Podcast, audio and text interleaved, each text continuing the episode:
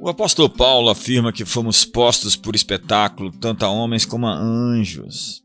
A ideia que ele nos passa é que nós estamos em um estádio onde todas as atenções estão voltadas para nós.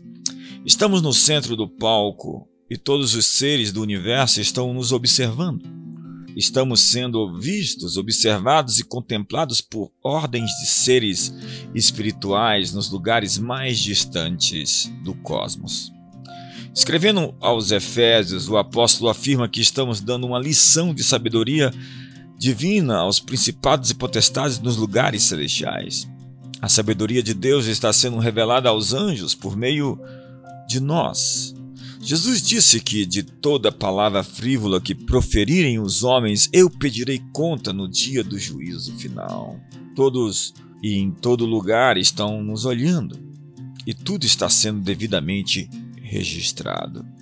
No livro de Daniel, aparece a figura de um vigia ou um vigilante, um ente, um observador, uma criatura que está anotando o que está acontecendo e prestando relatório nos céus.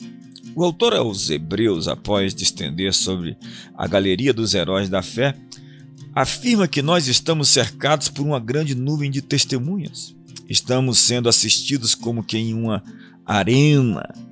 Esse mundo, portanto, é o palco e você é o show.